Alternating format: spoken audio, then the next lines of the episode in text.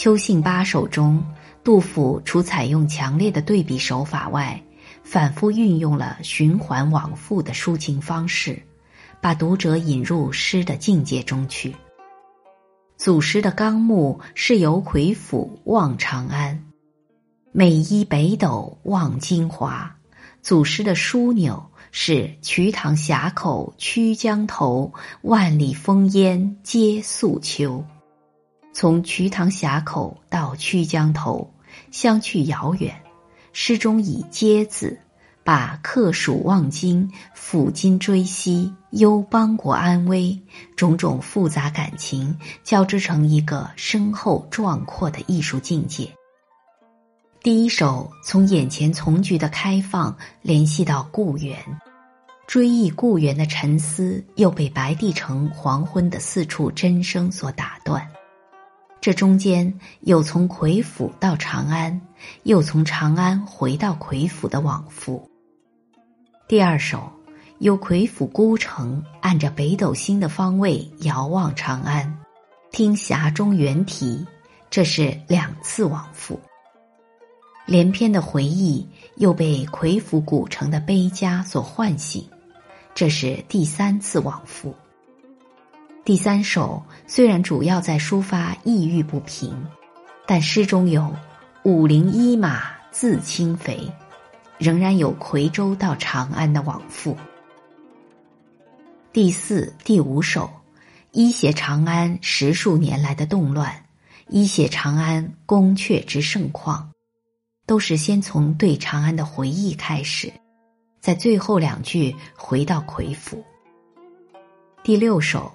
从瞿塘峡口到曲江头，从目前的万里烽烟想到过去的歌舞繁华。第七首怀想昆明池水盛唐武功，回到目前关塞极天为鸟道的冷落。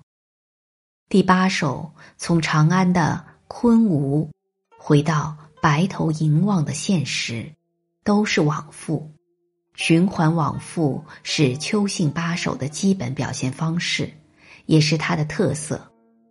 不论从魁府写到长安，还是从追忆长安而归结到魁府，从不同的角度层层加深，不仅毫无重复之感，还起了加深感情、增强艺术感染力的作用。真可以说是。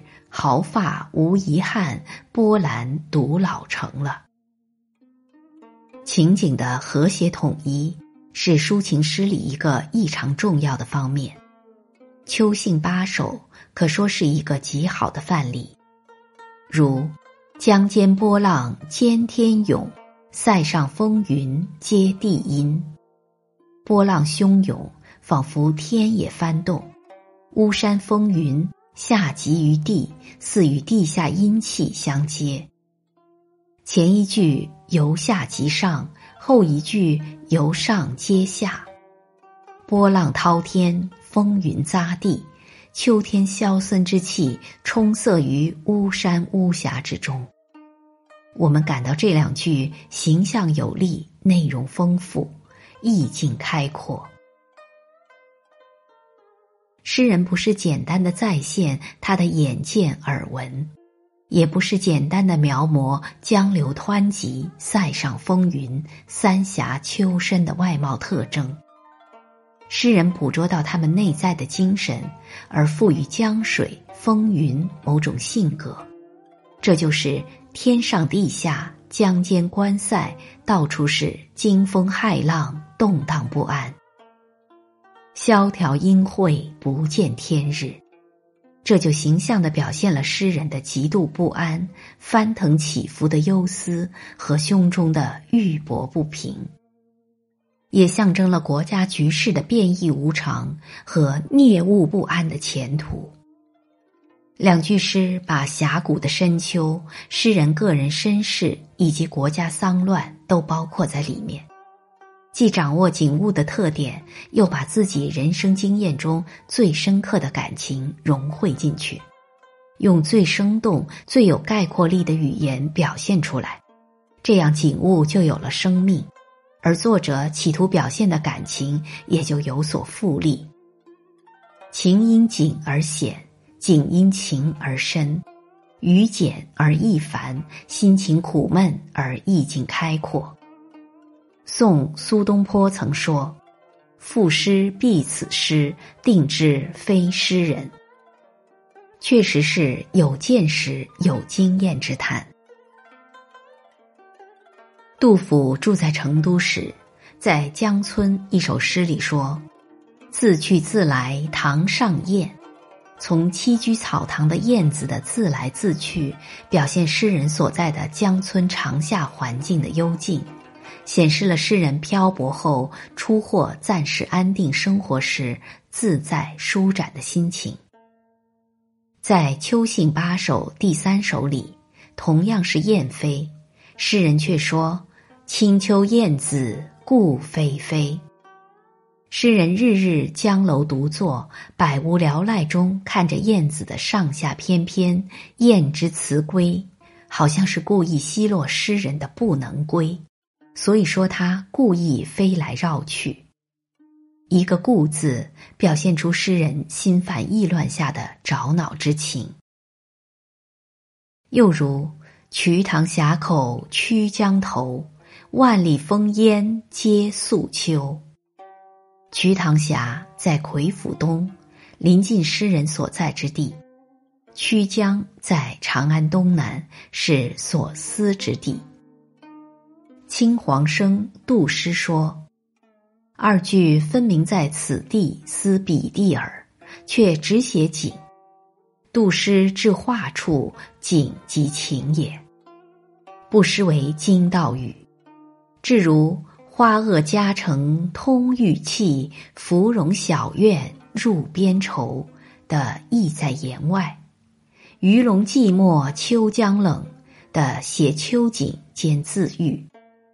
请看石上藤萝月，以映舟前芦荻花的纯是写景，情也在其中。这种情景交融的例子，在八首中处处皆是。前面所说的情景交融，是指情景一致，有力的揭示诗人丰富复杂的内心世界所产生的艺术效果。此外，杜甫善于运用壮丽华美的字和词，表现深沉的忧伤。《秋兴八首》里，把长安昔日的繁荣昌盛描绘的那么气象万千，充满了豪情。诗人早年的欢愉说起来那么快慰兴奋，对长安的一些描写，不仅与回忆中的心情相适应。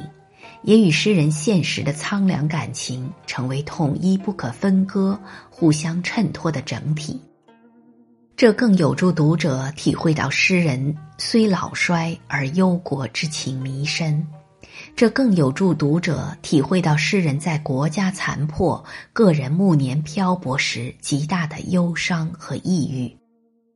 诗人愈是以满腔热情歌唱往昔。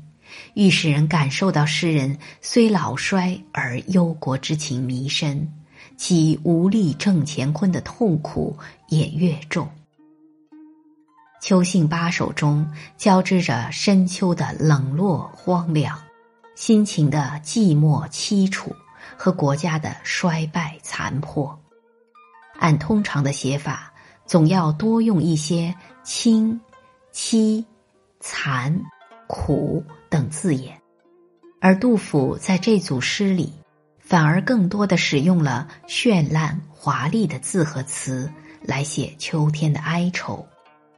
乍看起来，似和诗的意境截然不同，但他们在诗人巧妙的曲遣下，却更有力的烘托出深秋景物的萧条和心情的苍凉。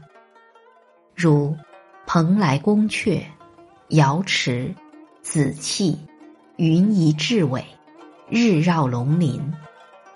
珠帘绣柱，锦缆牙墙。五帝旌旗，织女机丝，佳人拾翠，仙侣同舟，都能引起美丽的联想。透过字句泛出绚丽的光彩。可是，在杜甫的笔下，这些词被用来衬托荒凉和寂寞，用字之勇出于常情之外，而意境之深又使人感到无处不在常情之中。这种不协调的协调，不统一的统一，不但丝毫无损于形象和意境的完整，而且往往比用协调的字句来写，能产生更强烈的艺术效果。正如用笑写悲，远比用泪写悲要困难得多。可是如果写得好，就把思想感情表现得更为深刻有力。南朝。梁刘勰在《文心雕龙》的立词篇中讲到对偶时，曾指出反对叫正对为优，其优越正在于理疏去和，取得相反相成、加深意趣、丰富内容的积极作用。运用豪华的字句场面，表现哀愁苦闷，同样是理疏去和。也可以说是情景在更高的基础上的交融，其间的和谐也是在更深刻、更复杂的矛盾情绪下的统一。